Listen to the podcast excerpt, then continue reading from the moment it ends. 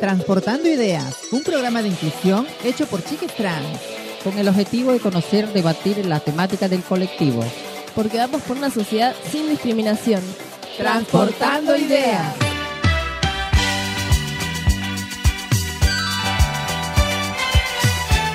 Hola, hola, ¿cómo están? Bienvenidos a Transportando Ideas, siempre por el aire de Radio Viral Comunitaria.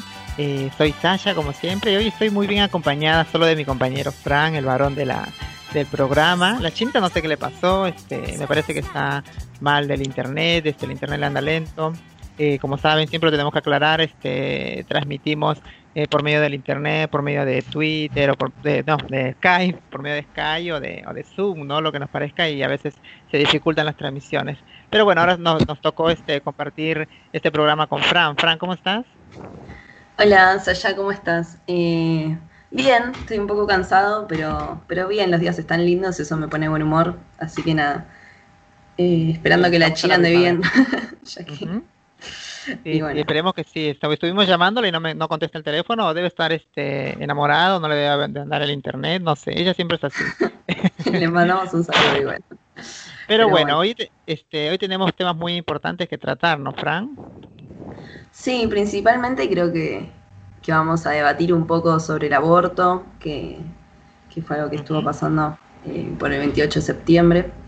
eh, Sí. por el. Bueno, ahora vamos a hablar un poco mejor de eso.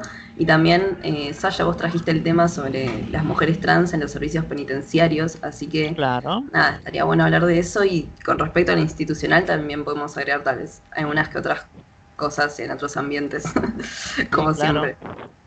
Claro, este, y agradecemos también como siempre a Mika que está en la, en la, en la edición y a Alejandra en la producción. Este, y bueno, este Fran, te fijaste bien tu cámara, ¿no? No, no, no se vaya a, a meter algo por ahí, este, no quiero mirar cosas, cosas raras, ¿viste lo que pasó? esta-.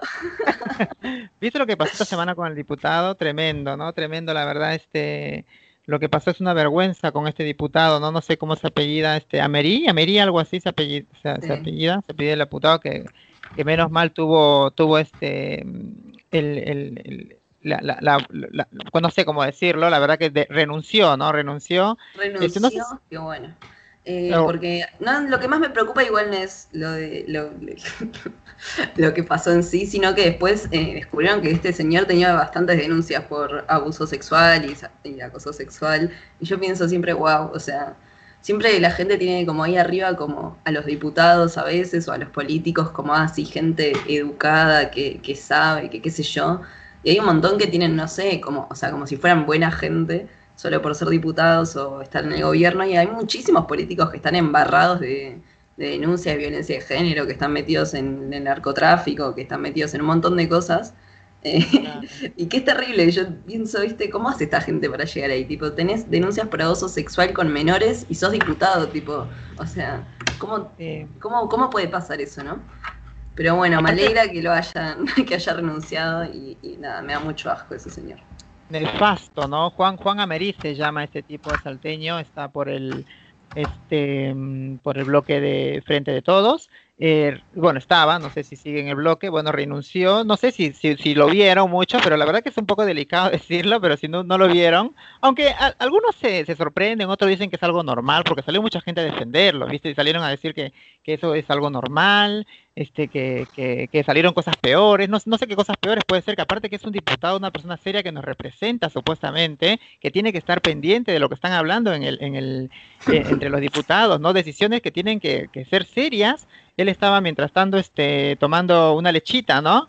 Este, Ay, no seas así, cochina.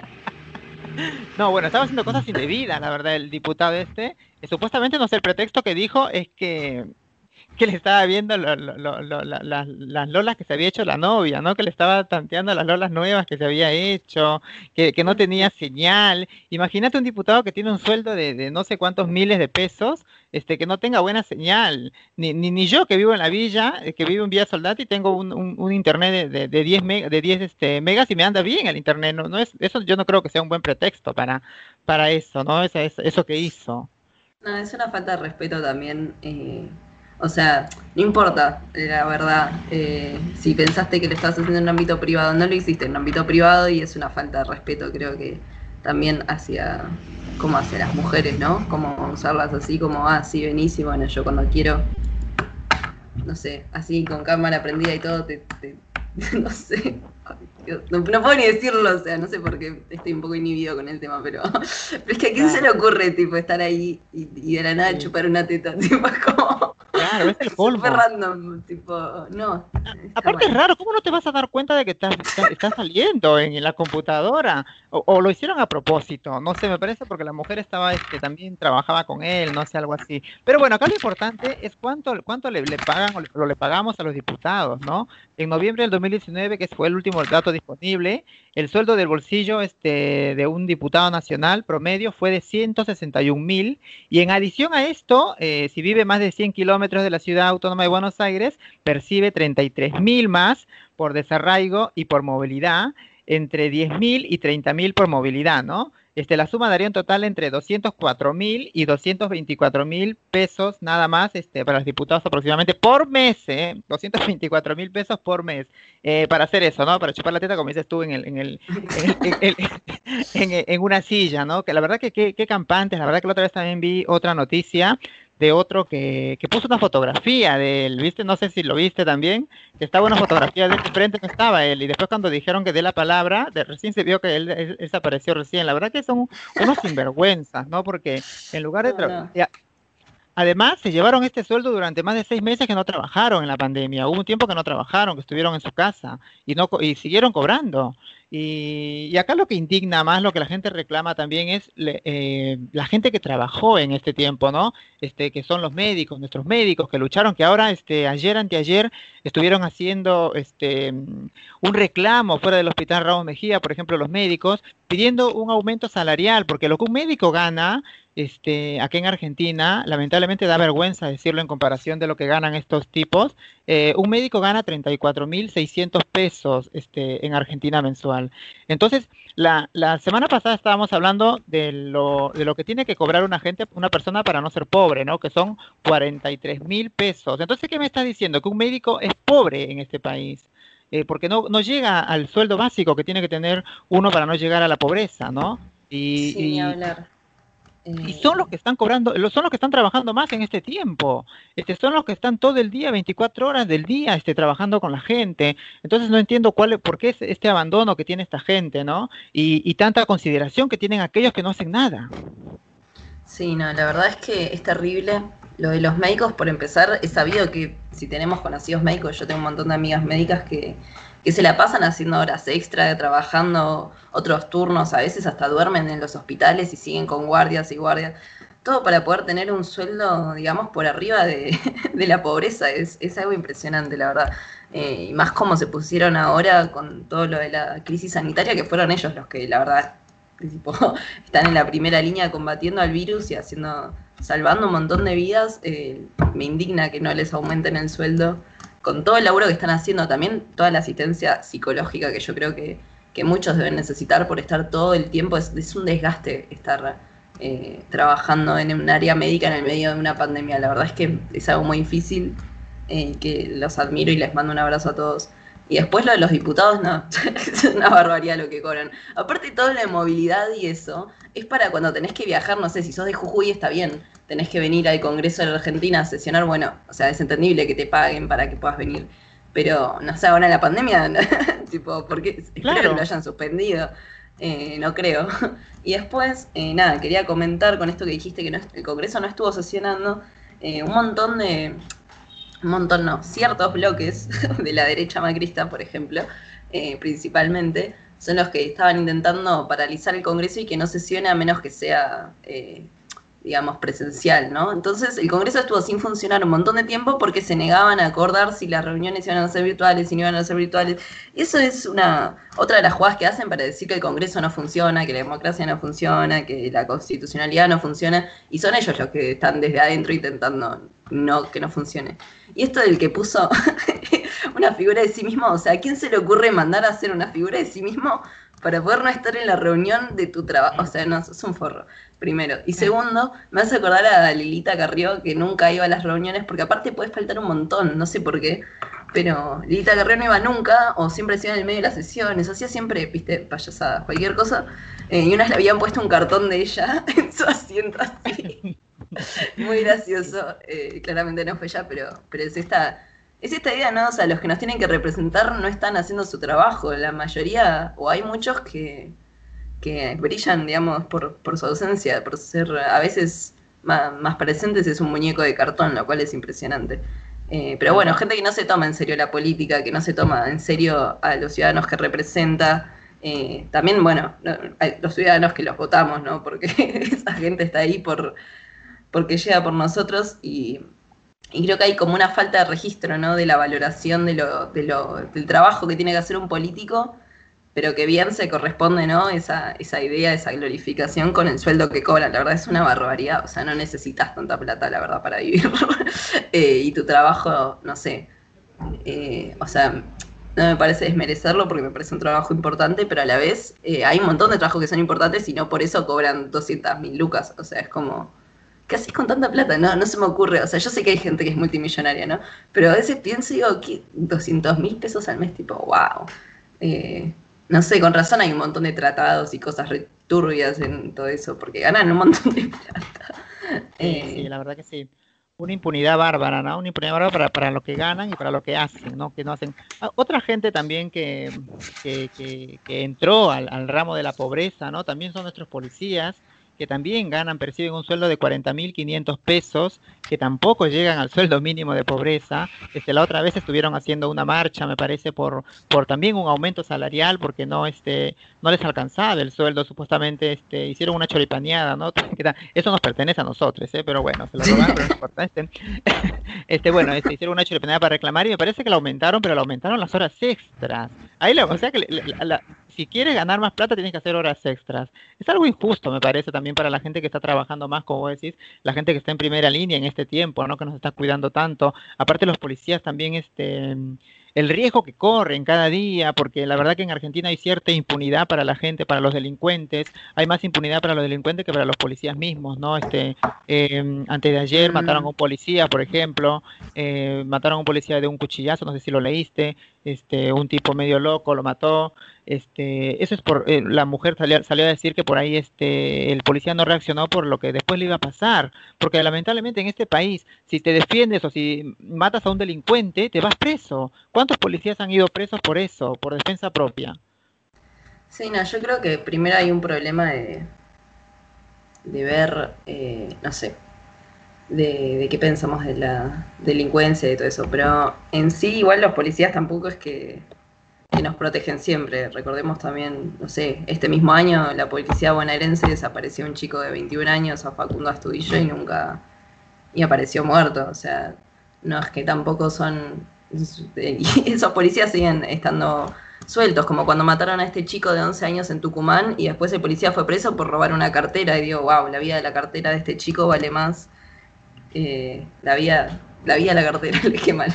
La cartera que robó ese policía valía más que lo que vale la vida de un nene pobre. Eh, hay que ver, para mí en cada caso. No, no niego que, que necesiten un aumento porque, aunque, o sea, eh, puede ser un reclamo justo, ¿no? Ellos están ahí haciendo, digamos, su trabajo. Eh, y también hay que entender que hay un montón de gente que, que lamentablemente cae en la policía por, eh, por situaciones de pobreza, ¿no? Para poder salir de eso. Me parece que no. Y bueno, eh, con lo de las horas extra, bueno, la verdad es que es muy difícil igual pensar en la situación de la pandemia, porque, o sea, con lo que crece la inflación, con lo que crece eh, tener que pagar la deuda, con lo que crece todo, eh, es difícil eh, ver, bueno, a quienes les podemos dar aumento, a quienes no. La verdad es que que el Estado se ponga así es una, es una cagada, porque siempre va a dejar desfavoreciendo a ciertos sectores. Y siempre hay que recordar que hay sectores que son multimedia millonarios y que se siguen haciendo multimedia más millonarios.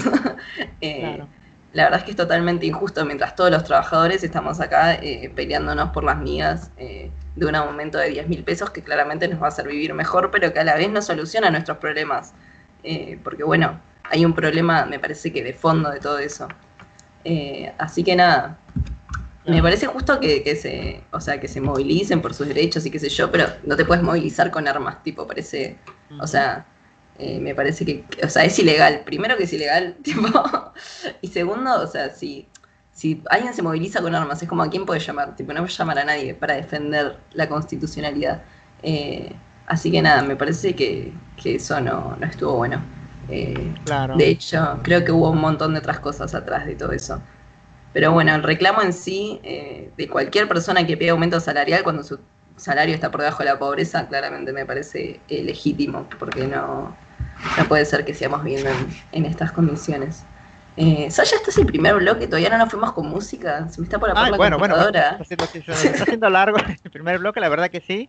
Bueno, este, vámonos con algo de música, ya que mi, mi compañerito Frank quiere escuchar algo de música. Y regresamos con más información.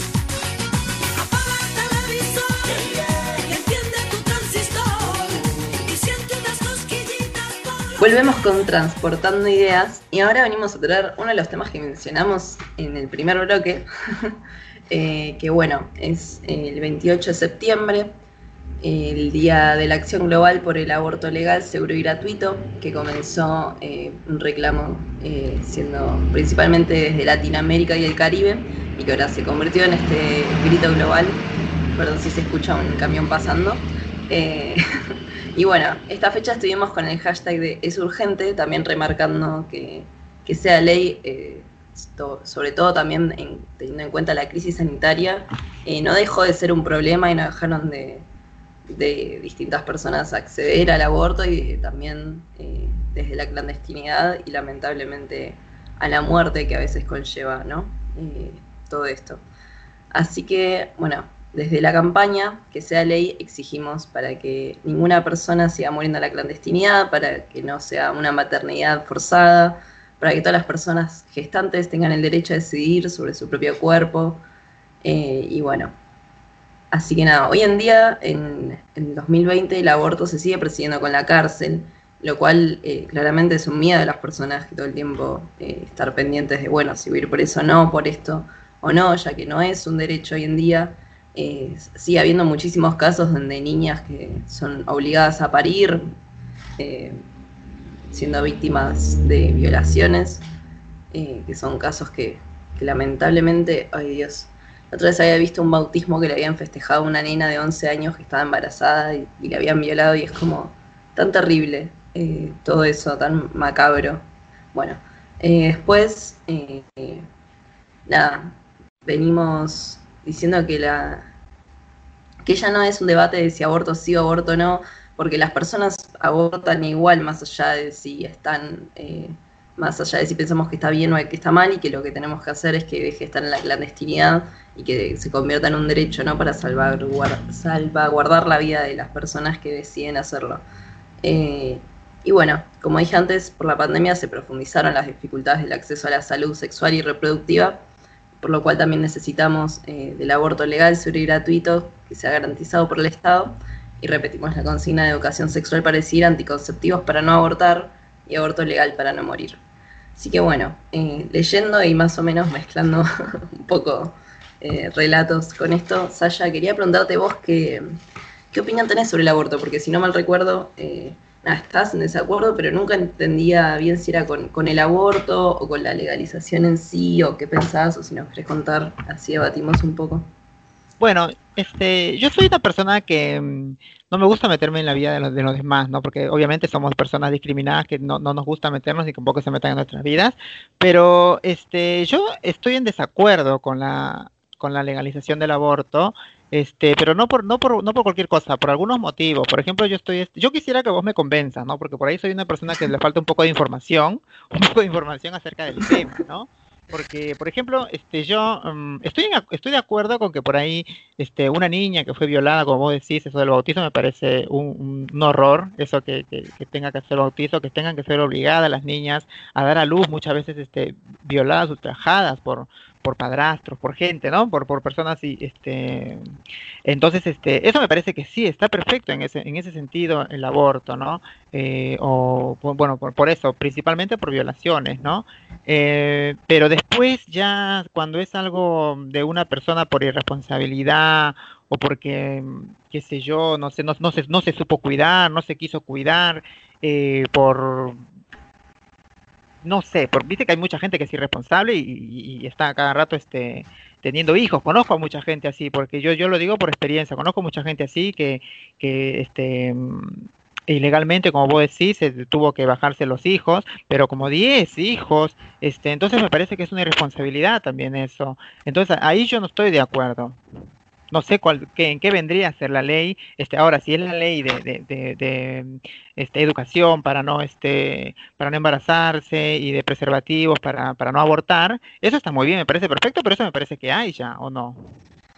Eh, bueno, sí, con lo que dijiste sobre las violaciones, quería comentar que el aborto es legal en esos casos, se llama ILE y es eh, interrupción legal del embarazo, que en caso de violaciones eh, o que pongan en riesgo la salud de la madre, eh, digamos que es, te pueden realizar un aborto en un, hospital, en un centro de salud, en donde sea. El problema es que muchas veces no se cumple, ¿no? que hay muchos hospitales y muchos lugares donde, digamos, la gente no respeta ese derecho.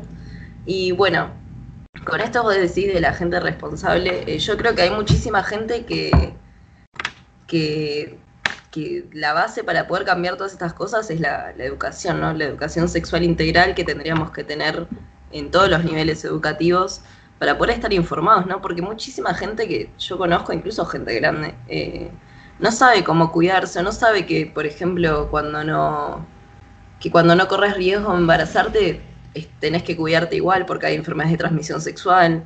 Eh, no sé, hay tanta desinformación, creo, con respecto a, a lo sexual, que es algo que siempre se vio como en el ámbito privado, que cuando es sumamente político, ¿no? Y yo después pienso un poco, ¿no? Esta gente irresponsable que tal vez sabe cómo cuidarse y no se cuida y queda embarazada, si es tan irresponsable como basta para hacer eso y poner en riesgo su salud y la de la persona con la que está teniendo relaciones, va a ser lo suficientemente, lo suficientemente responsable como para criar un hijo. Eh, la verdad es que yo creo que no. Eh, creo que hay mucha gente que no, que no está preparada o no quiere ser madre o padre y que tener un hijo no puede ser un castigo por, por no haberte cuidado o porque fuiste irresponsable a la hora de tener sexo, porque me parece que de tener sexo a criar a una persona y traer otro ser al mundo hay como algo eh, demasiado diferente, ¿no? Que muchas veces se ve como lo mismo y que la verdad es que me preocupa tanta gente teniendo hijos cuando no son padres responsables, cuando no, no los pueden cuidar, cuando no los pueden educar, muchas veces eh, exceden sus situaciones más allá de ellos, muchas veces no, tienen con quién dejarlos o cosas así, pero la verdad es que me parece que hay que ser más conscientes desde la sociedad, ¿no? ¿Qué, es, qué implica tener un hijo? Porque todo el tiempo impartimos también la idea de que cuando sos eh, nene o nena, lo que estás pensando es cuando seas grande te cases y tengas hijos, como algo que todo el mundo quiere o como algo natural. Eh, y me parece que no es así, me parece que hay un montón de gente que no, es, no, no quiere ser madre o padre y que, no sé, mucha gente ni siquiera se lo cuestiona directamente se embaraza y dice, ah, bueno, está bien, como algo de la vida. Eh, y que en realidad es todo un re trabajo tener hijos. Me parece que no podemos tomarlo tan a la ligera y que tenemos que tener políticas que, que nos concienticen sobre eso, sobre que que no todos estamos preparados y que no todos queremos y que está bien eso, o sea, no es que está mal eh, que no depende si encontraste o no el amor de tu vida, porque hay gente que son padres y madres maravillosos y lo, hacen solos, o sea, y no necesitan a veces hasta ni una pareja o un compañero. Y hay gente que tiene hijos y los cría también con sus amigos y de la nada el nene tiene como, no sé, tres padres, tipo. O sea, como que hay un montón de familias y hay un montón de formas de criar, pero me parece que si no está el deseo de la persona de criar un hijo, eh, siempre es como se va a sentir, por así decirlo. Porque mucha gente que, tiene, que queda embarazada después ve a los hijos como un castigo y, tiene esa relación con ellos, ¿no? Como de vos, que me viniste a cagar la vida y que yo estaba haciendo esto y ahora te tengo que cuidar a vos y tuve que dejar todo lo que estaba haciendo. Y eso es un discurso que se escucha mucho eh, y que me parece muy terrible, porque si tenés un hijo se supone que es porque querés. Eh, me parece que no, que, que, eso, que hay que dejar de ver a los niños como, como un peso y más como personas, ¿no? Que nosotros podemos decidir si embarazarnos o no, si queremos o no. Eh, y que va más allá de si fuiste irresponsable en un momento, o muchas veces hay un montón de métodos anticonceptivos que no son efectivos y hay muchas veces eh, también que, que, es por falta de información, como dije antes, y a veces porque no funcionan bien. Eh, por ejemplo, están, no sé, está ese plastiquito que te pones en el brazo que dura cuatro años, pero que no sé, o sea, tal vez deja de funcionar antes, o tal vez te diste un golpe, y, o por ejemplo, o se o sea, digo este ejemplo boludo, pero para decir, no todas las situaciones eh, donde alguien quedó embarazado no planificadamente fueron por una irresponsabilidad de decir no me quiero cuidar. Y aún así, si una persona dice, sí, no me cuidé y ahora necesito un aborto, para mí esa persona debería poder acceder porque de esa persona, tipo, o sea, imaginándola criando un hijo que tal vez no tiene nada que ver con que en ese momento haya querido no, tipo, cuidarse, es como un paso muy diferente. A mí me preocupa un montón la cantidad de padres que son, eh, no sé, que crían a sus hijos, por así decirlo, eh, sin amor. Eh, y me parece que eso también es algo que tiene que cambiar, pero que creo que solo va a cambiar cuando la gente que realmente quiere tener hijos tenga hijos. y creo que el aborto es algo también fundamental en eso. Porque si uno queda embarazado, tipo, sea siendo una responsabilidad de uno, uno es el que tiene que poder decidir si va si, quiere traer una vida a este mundo, porque va a ser responsabilidad de uno también. O sea, yo si tengo un hijo, está bien, lo puedo dar una adopción, qué sé yo. También me parece como bastante cruel por teniendo en cuenta cómo es el sistema de adopción eh, en Argentina al menos, que es bastante difícil adoptar a alguien. Eh, pero que si es un proceso que uno no quiere pasar eh, y prefiere abortar, la verdad es que la gente va a abortar igual y que me parece que, no, tiene por qué correr eh, el riesgo de su salud, que aparte ya corrió, porque quedar embarazado también es un riesgo. Eh, me parece que hay muchísimas razones para no querer llevar a cabo un embarazo y que, y que cualquiera puede ser válida. No sé. ¿Qué pensás de algo de todo lo que dije? Claro, sí, algo sí, algo sí me convenciste, algo sí me convenciste, porque este, tener, tener razón en, en, algunos, en algunos casos, pero igual hay, algunos otros métodos, ¿no? Por ejemplo, está la pastilla del día después, que escuché algo así, no sé si eso funciona. Hay gente que por ahí tuvo relaciones y tiene miedo, puede tomar la pastilla el otro día, no hay necesidad de esperar dos meses o tres meses para abortar. Aunque dicen que no, que a los tres meses no se puede abortar. No sé cuánto tiempo vos sabrás, tendrás más información después de cuánto tiempo, porque ya este, eso también es otro debate, que la gente dice que por ahí la criatura está formada en cierto tiempo, otra gente dice que no, que al mes no está formado. Este, porque si por ahí lo haces a la semana o a las dos semanas, parece que sí, porque todavía no está formado el, la criatura, pero si lo haces a los dos, tres meses, ya ahí estás abortando un ser. Entonces eso sí como que se ve feo. Sí, eh, como que eh, hay momentos donde es un, un feto, después es como un cigoto, después es un bebé. Cuando es un bebé no se puede abortar. Digamos, cuando tiene su propio corazón, cerebro, patitas, manos, tipo, cuando ya es un ser humano, eh, es ilegal abortar y en ningún país está permitido. Eh, ahí sí o sí, o sea, si te quedan cuatro meses o tres para parir, nada, eh, París y después eh, lo darás en opción porque ya es un, o sea, digamos que ya, ya está vivo, no, es, no es lo mismo que un par de células dando vueltas en tu útero.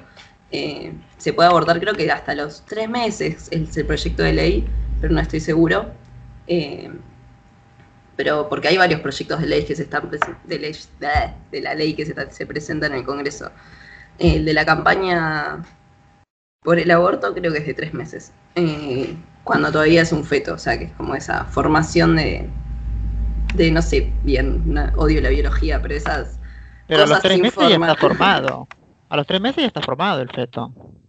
Ya mm, tiene el corazón.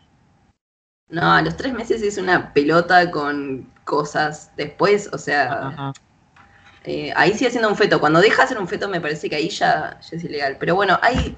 Los distintos países tienen distintas fechas, la verdad. Creo que, o sea, si te fijas y comparás, todos tienen diferentes semanas. Pero bueno, siempre está como hasta el tercer mes máximo. Eh, tengo entendido eso. Eh, y la verdad es que lo de la pastilla el día después, hay algo que es muy peligroso con eso, que mucha gente no lo sabe y que lo vimos en una charla de ESI, que es como tomarte un blister de pastilla de todos los días de un mes en, de una. Y que a mucha gente eso le puede producir eh, quedar estéril, por ejemplo, eh, te puede producir un montón de problemas en los ovarios y en el útero, porque no es algo que hace bien, es algo que está comprobado que es muy dañino para la salud y hay gente que lo toma como método anticonceptivo, o sea que cada vez que después de tener relaciones sexuales al día siguiente se toma eso, y que te destruye los ovarios y el útero y que no lo hagan, por favor, eh, excepto que sea un caso de emergencia y que estén muy seguros de que es probable que haya riesgo de embarazo, no tomen esas pastillas porque son muy fuertes y es como les digo, o sea, realmente es como un blister entero de, pastillas de un mes, de, de, todos los días, porque cumple esa función, pero como que, no sé, la acelera. Acelerado, sí un buen consejo, porque yo, por ejemplo, no lo sabía porque nunca lo tomé, ¿no? Pero, pero, este, claro, bueno, porque hay mucha, hay mucha gente que por ahí no lo, hay mucha gente que por ahí no lo sabía, viste, buena información también para nuestros oyentes que, que no están informados de eso, porque escucho que mucha gente toma esa pastilla. Sí, no, eh, eh, yo entiendo el miedo de poder quedar embarazado y decir, no, no quiero ni pasar por un aborto, ni tener un hijo, ni qué sé yo. Eh, mucha gente a veces que se cuida también, pero que es medio paranoica. Eh, yo la verdad que si estuviera con alguien que me pudiera dejar embarazada estaría muy paranoico. eh, por suerte no corre ese riesgo por ahora. Así que... Bueno, este tema es un poco medio larguito, ¿no? Este, en el próximo bloque seguiremos hablando del tema porque también quiero preguntarte algunas cosas a vos. Este, ahora vámonos con algo de música y regresamos.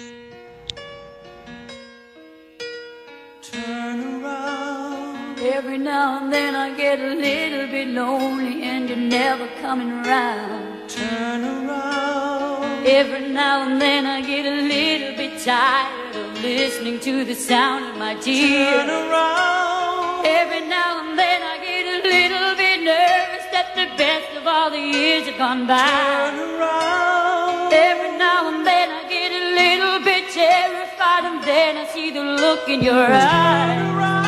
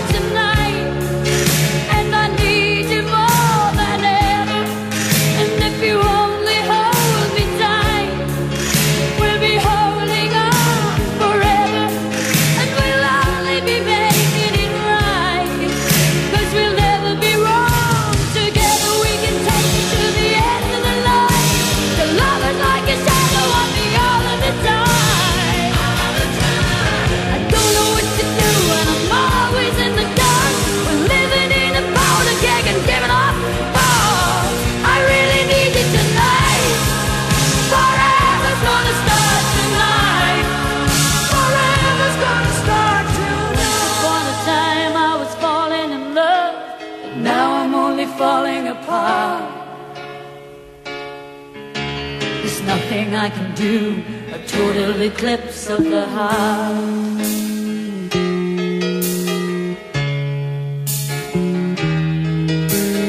Once upon a time there was light in my life, but now there's only love in the dark. Nothing I can say, a total eclipse of the heart.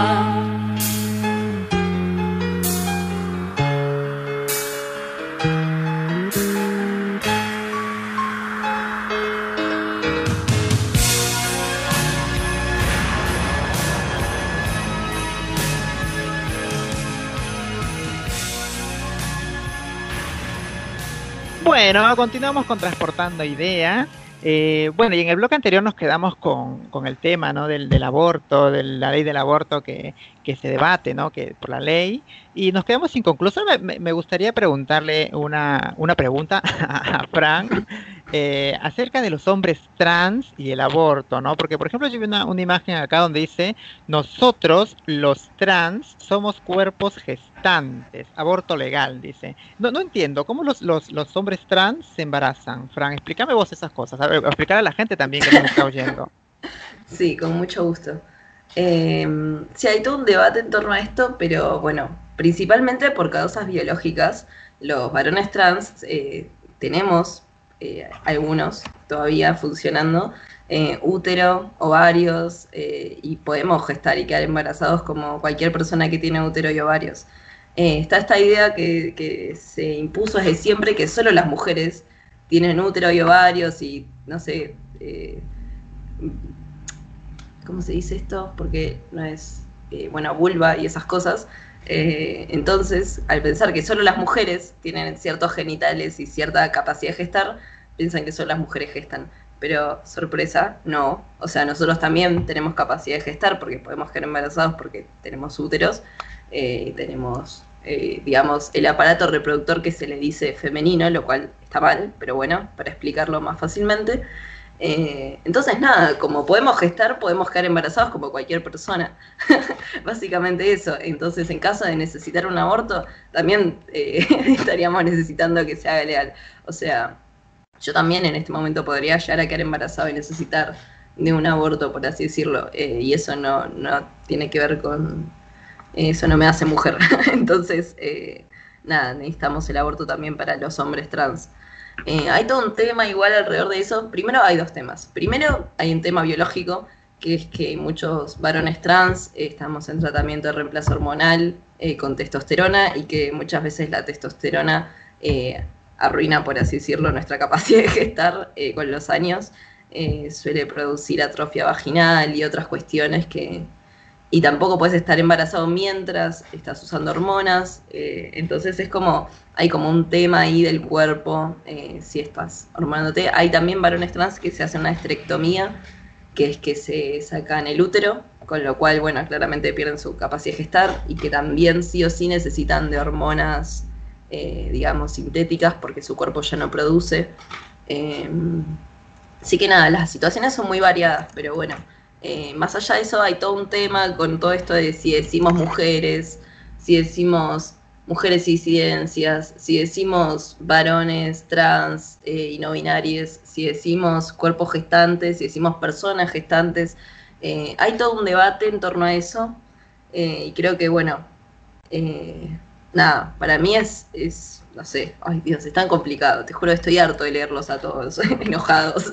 y a la vez sé que muchos tienen razón, incluso teniendo puntos de vista diferentes. Entonces es un poco medio complejo, no sé si se entendió hasta acá lo que quise decir. La cosa es que podemos quedar embarazados, así como creo que muchas mujeres trans pueden embarazar a alguien. Claro, eso lo que pasa es que ahora es, es en estos tiempos modernos, ¿no? Que se ven esas cosas de que, este, por ejemplo, vos que sos bisexual, sos un trans bisexual, pero eso antes no se veía. Por ejemplo, antes uno eh, decían, ¿no? Se, decían que el hombre trans era hombre trans y no, no, no- nunca iba a quedar embarazado. Pero muchas veces también quedaba embarazado por violaciones, porque los mismos hombres las los violaban. Este, y ahora mismo también debe pasar, que los mismos hombres los violaban, hay muchos hombres que violaban a los hombres trans diciéndole, hablándole pelotudeces, diciéndole te, te hago mujer o te voy a hacer mujer. ¿no? Muchas violaciones también que por ese motivo también muchas mujeres, eh, muchos hombres trans, perdón, salir- salían embarazados. Sí, sí, es muy terrible, la verdad. Eh, pero bueno, más allá de eso, gracias a Dios, eh, hay muchos varones trans y no binarios que conozco que, que eligen tener hijos y que eligen embarazarse y se embarazan y, tienen hijos y son padres.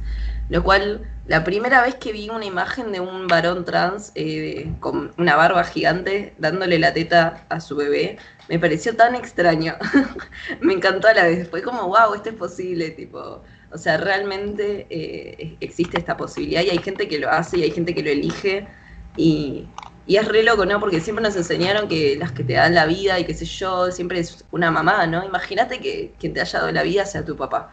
Eh, nada, medio flashero. Eh, me parece genial Claro. igual. A mí me re gustaría tener hijos algún día, pero no sé si me quiero embarazar. Así que bueno, lo dejaremos para, para cuando ver si, si se extingue el mundo o no. Pero qué sé yo. Claro, algún y día, si me quiero embarazar, podría. Claro, además también como lo dijo la China la semana pasada, hay este relaciones o parejas de, de hombres trans con mujeres trans y se ve muchas veces que las mujeres trans embarazan a los hombres trans, como vos decís, por propia voluntad, ellos quieren tener los hijos, y la, la mujer Sí. es la que da mamá, el hombre es el que da a amamantar a la- la- la- al hijo, ¿no? Es como vos decís medio loco para el hijo, después más adelante dice mi madre, mi madre fue mi padre, mi padre, no sé, medio loco dirá que mi, mi padre me dio a amamantar. Eh, Sí, creo que cosas- esos hijos igual la van a tener más clara que todos nosotros. Claro. Creo que tal vez el resto no va a entender. Claro, Eh, eso obviamente. Sí, también hay muchos varones trans que, que son gays y que están con varones gays que tienen pene y los embarazan. Claro, claro, claro, muy igual. común en realidad. Sí, sí, es, es vida social y es vida de cada uno, ¿no? Pero bueno, Sí, pero a este, veces hay toda, a veces hay toda una violencia atrás, ¿no? Eh, de parte de médicos y qué sé yo, imagínate, tipo, que estoy embarazado, eh, claro, sí, a veces eh, se sigue mucho la discriminación, sobre todo en ámbitos de lo que refiere a nuestra salud, ¿no? Porque la- nuestra salud está muy ligada a veces a nuestra, va, siempre, a nuestra corporalidad, y el ser nuestra corporalidad, tipo, algo tan eh, polémico a veces, eh, por solo existir, ¿no? O sea, nuestra identidad en sí es polémica, es insoportable, la verdad. No puedes ir en ningún lado, menos con cosas que estén relacionadas a médicos que todo el tiempo tienen que estar viendo qué onda tu cuerpo. eh, y vos teniendo que explicarle que tu cuerpo en realidad es porque vos naciste así, después hiciste esto y te sentís así. Es como tedioso, ¿no? Tener que estar todo el tiempo exponiendo y explicando tu identidad a los demás para que puedan respetarte. Pero bueno, que quiero creer que en algún momento esto ya lo van a saber todos. Eh, y después nada, con respecto al, al debate este, me parece importante para mí eh, nombrar a las mujeres cis eh, cuando hablamos del aborto, porque no sé, yo creo que al ser ellas, digamos, una de, los grupos más mayoritarios oprimidos por el patriarcado, eh, creo que eso está muy ligado a que el aborto sea ilegal, ¿no? Porque imagino que si los varones cis fueran los que se embarazan, tal vez el aborto no sería ilegal. lo que sí no puede sonar medio extraño, pero a lo que voy es que al ser las mujeres, digamos, siempre vistas como propiedad del hombre y que también es como eh, su hijo también es el hijo del hombre que después nada, va a trabajar y qué sé yo, y, y el seguir reproduciendo el sistema y todo eso. La mujer eh, en realidad es como que siempre se le negó decidir sobre, sobre su propio cuerpo y sobre la maternidad a lo largo de la historia. Por eso me parece importante nombrar a las mujeres con todo lo que tiene que ver con el aborto, aparte que son las que más abortan porque son las que en su mayoría tienen útero. Eh, y me parece importante nombrar que no solo, eh, o seguir reclamando y haciendo escuchar que no solo las mujeres pueden llegar a quedar embarazadas, así podemos destruir esta idea que es errónea y que deja a un colectivo minoritario afuera, como lo somos los varones trans o, o las personas no binarias que, que pueden llegar a quedar embarazadas. Eh, pero bueno, aún así como que entiendo siempre por qué se, se habla de mujeres, ¿no? Porque es toda una lucha que, que afecta muchísimo y que por, precisamente yo creo que el aborto es ilegal y muchísimas cosas tipo pa- que para las mujeres tipo son ilegales o, que se les dificulta el acceso que pasan solo porque ellas son mujeres. Como que si no fueran mujeres eh, no estaría pasándoles eh, que está muy ligada a su opresión. Entonces para mí no está bueno pensar en solo hablar de personas gestantes porque creo que hay toda una historia atrás eh, que, que estaríamos digamos como corriendo de foco cuando no es como una opresión hacia los cuerpos gestantes eh, en sí, sino que esa opresión nace de que la mayoría de las mujeres son las que tienen los cuerpos gestantes y ellas son eh, socialmente oprimidas por el patriarcado. Y después, bueno, las disidencias nos afecta de muchísimas otras maneras que también tenemos que empezar a poder eh, visibilizar y charlar y, y levantar, ¿no? En un reclamo. Pero, nada, esto de, de borrar eh, algunas identidades como a veces buscando algo más abarcativo, yo creo que a veces borra un poco la, la política, ¿no? Que, el patriarcado todo el tiempo está metiendo atrás de eso. Así que, nada, eso quería comentarlo nada más. Claro, bueno, entonces vamos principalmente por el ESI, ¿no? La educación sexual integral, que es lo que estamos pidiendo para que la gente esté, esté un poco, tenga más, un poco más de educación sexual, ¿no? Que es lo que, lo que, lo importante en estos tiempos, ¿no? Para que, como, como dice el dicho de ustedes, ¿no? De, la- de las que piden en la ley del aborto, este, educación sexual para, para no embarazarse, ¿cómo era? A ver, vos si me lo puedes decir, Sí, para, para- educación sexual para decidir, anticonceptivos para no abortar, aborto legal para no morir. Claramente el aborto se nota en esto que es eh, algo bastante Último de última recurso. instancia, ¿no? No es que Ujú. nos gusta abortar porque es divertido, es bastante peligroso, de hecho. Eh, pero sí, yo creo que lo más importante es la educación sexual integral, porque digamos que con la educación se puede empezar a cambiar un poco el mundo. Eh, y que también entender que la educación sexual no es solo hablar sobre sexo, sino hablar sobre muchísimas otras cosas. Que, no sé, hablan también sobre la identidad, sobre las orientaciones sexuales, sobre tantas cosas que, que si no tenemos esa información realmente vamos a poder ser libres de decidir lo que queremos hacer. Yo creo que no. Y el mundo no va a avanzar, y creo que ¿no? es lo que pasa. Claro. Sí, así que nada. Bueno, bueno, gente, entonces este, nos vamos con algo de música y regresamos ya con la última parte del programa. Ya volvemos. Contra la pared. Y te quiero decir algo. No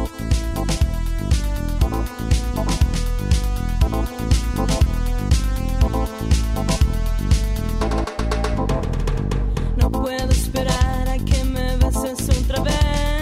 Quiero más y más de lo que me diste ayer. No sé cómo hablarte y no sé lo que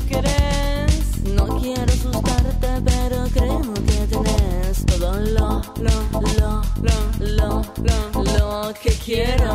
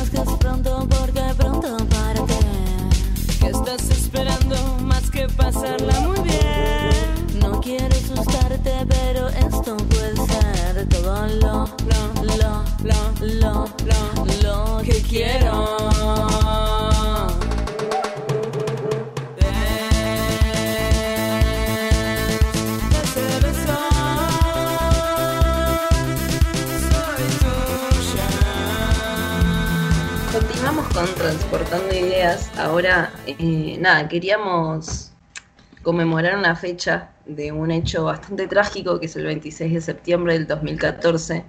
eh, eh, fecha en la que fueron desaparecidos 43 jóvenes mexicanos estudiantes de la Escuela Normal Rural de Ayotzinapa.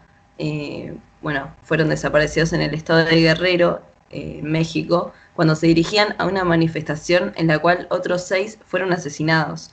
Fue el Estado, es la consigna que denuncia la complicidad estatal con los narcos en las desapariciones. Hasta el día de hoy seguimos reclamando por su aparición con vida. Eh, y bueno, investigando un poco más sobre el tema, hay muchos que hablan sobre una de las etapas más oscuras de la historia de México, ¿no? Eh, hubo bastantes eh, heridos, hubo gente que murió y 43 estudiantes que hasta el día de hoy no se sabe del todo dónde está su paradero y que se sigue esperando que aparezcan con vida, ¿no? Eh, imagínate, Dios mío, no puedo ni pensarlo. Cuando pasó yo me acuerdo que estaba, estaba en la secundaria y estábamos todos muy asustados de repente porque decimos, wow, o sea, pensamos que, que en el día de hoy no podían desaparecer a los estudiantes y aparte a tantos. Todo el tiempo íbamos a marchas y jamás se nos hubiera ocurrido, no sé, eh, que en un lugar relativamente cerca del mundo, en Latinoamérica, podían eh, nada, desaparecer estudiantes por estar reclamando por sus derechos. La verdad que es algo terrible. Eh, todos Sí. chicos jóvenes y aparte bastantes menores de edad. Así que bueno, repudiando esto, pidiendo que aparezcan con vida y, y recalcando que esto es terrorismo a Estado y que no tiene que seguir pasando. Eh, pero bueno, Soya, vos ahora tenías una noticia para traernos. Claro, este, es impunidad eso. Esperemos que, que aparezcan con vida este- estos chicos que lamentablemente no creo, porque lo mismo pasó en Perú en un tiempo, me parece que hace años, en la época de, de Fujimori, también desaparecieron muchos este, eh, estudiantes también en ese tiempo que nunca más aparecieron, o me parece que aparecieron en un descampado, todos enterrados en un cementerio provisorio. Es una, la verdad es horrible eso, pero son sistemas políticos este, siniestros, ¿no? Pero bueno, esperemos que, que se recuperen esta gente. Y bueno, Sí, hablando de otro tema, el tema que hablamos en el índice, ¿no? El, el tema, un tema muy delicado que es acerca de nuestra colectividad de las chicas trans que terminan en los servicios penitenciarios, ¿no? De su situación en esas, en esas penitenciarías, porque hay muchas chicas que, que la pasan muy mal en esos si- sitios penitenciarios. Ah, Hubo una nota que hicieron este varios, varios sitios de, de, de nuestra LGBTIQ, que quiero leer uno- unos, párrafos que, que dice, miren, vamos a ver. Dice, todas las personas, ay, para que se me salió esto. Todas las personas en prisión son vulnerables por la sobrepoblación, la mala alimentación, el déficit en salud y los malos tratos entre internos y de parte de los agentes, agentes penitenciarios. Pero hay un grupo que sufre una mayor violación a sus derechos, las mujeres trans. Un informe internacional que se acaba de publicar hizo una radiografía de ese grupo en toda América Latina. Las mujeres trans están sobrerepresentadas en las, en las prisiones comparadas con otros grupos y son mucho más propensas a sufrir abusos y violencia tras las rejas que otras poblaciones. Además de los retos que el encarcelamiento impone a las personas privadas de la libertad, las mujeres trans presentan desafíos relacionados con el alojamiento, su identificación, las requisas, el acceso a servicios médicos, la privacidad, las visitas conyugales, entre otros. El informe destaca que la violación de los derechos de las mujeres trans comienza con la falta de leyes protectoras que garanticen su condición de género. Eh, de los 20 países analizados, solo Argentina tiene todos los estándares. La Constitución Nacional incluye el principio de igualdad, tiene ley antidiscriminación, ley nacional contra la violencia a las mujeres, ley nacional sobre identidad de género, las personas trans pueden cambiar su identidad de género y hay normas para su alojamiento. Acá, ¿no? En Argentina, es un orgullo, la verdad.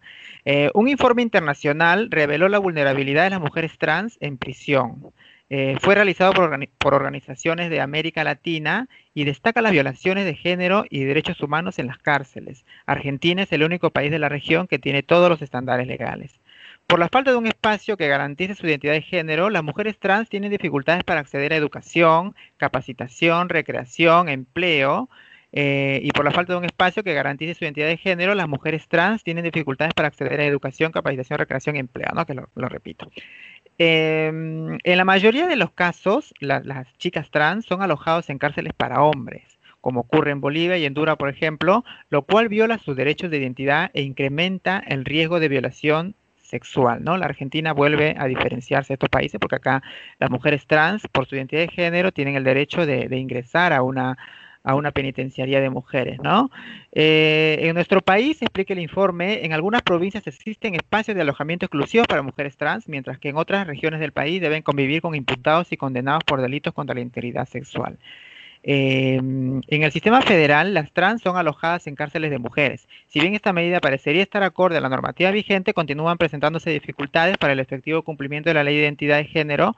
Las instituciones del sistema judicial no respetan el derecho a la consulta sobre el alojamiento de las personas, así como tampoco acerca del género autopercibido, lo cual produce clasificaciones discrecionales, ¿no? Es horrible la verdad eso, la verdad que este es un orgullo también para vivir en un país tan tan este tan bueno, ¿no? No sé, la, no sé qué palabra decir con Argentina, es un orgullo vivir en este país que tiene tanta, tan, tan, tan, tanto amor por la, bueno, no sé si amor, bueno, pero por lo menos más tolerancia hacia nuestra gente, ¿no? Hasta nuestra colectividad tenemos el derecho de identidad de género. En otros países, y me parece que en Perú también es igual, ¿eh? Que las, las chicas trans no entran a los, a los, a los penitenciarías de mujeres, entran a las penitenciarías de hombres. Y si acá, este, por ejemplo, la otra vez me mandó este, una nota Alejandra, nuestra productora, que había una chica este, trans que había estado detenida y que le tuvieron que dar este, prisión domiciliaria porque estaba siendo muy subajada en la cárcel de mujeres. Porque no solamente la pasan mal en la cárcel de hombres, sino también en la cárcel de mujeres por la identidad de género que tenemos, ¿no? ¿Cuántas veces nosotras, las yo misma me digo, cuántas veces mujeres nos han faltado el respeto, nos han querido pegar, este, sintiéndose más, este, la otra vez justamente hablamos, viste, de, un caso de tres mujeres que golpearon a una chica trans hasta, hasta llevar al hospital, este, eh, por intolerancia o por, discriminación, ¿no? Eh, bueno, este, no sé, Fran, ¿vos qué querés opinar acerca de esto? Todo lo que venías contando me parece que, que la violencia institucional se refleja en todas las instituciones, ¿no? A las que tiene poder eh, el Estado, ¿no? Tanto sea en las cárceles, como en el sistema educativo, como la, en los trabajos públicos. Eh, todo lo que tiene alcance el Estado, digamos, está, está regido por, no sé, cualquier institución, incluso también las privadas, por lo que el Estado decía eh, más o menos cuáles van a ser nuestros derechos o no. En ese sentido, me parece destacable que la Argentina tenga la ley de género, la ley antidiscriminación, la ley por el derecho a la mujer, o sea, que, que son herramientas que, que, hay que usar que no, que claramente no terminan con la discriminación, pero la verdad es que, no sé, poder ser una mujer trans y estar en una cárcel de mujeres es muy diferente de, de ser una mujer trans y estar encima eh, rodeada de tipos, o sea, creo que no hay, eh, no sé, me- o sea, a mí me daría mucho miedo. Eh, eh, porque, Aparte son que, bueno, delincuentes, algunos que- los mezclan con violadores, con, con este, con, con, con, con asesinos, es distinto. Sí, Pues vos, vos podés sí, decir que no es lo mismo. Lo Perdón. mismo los policías también abusan de todo eso. Es como que no.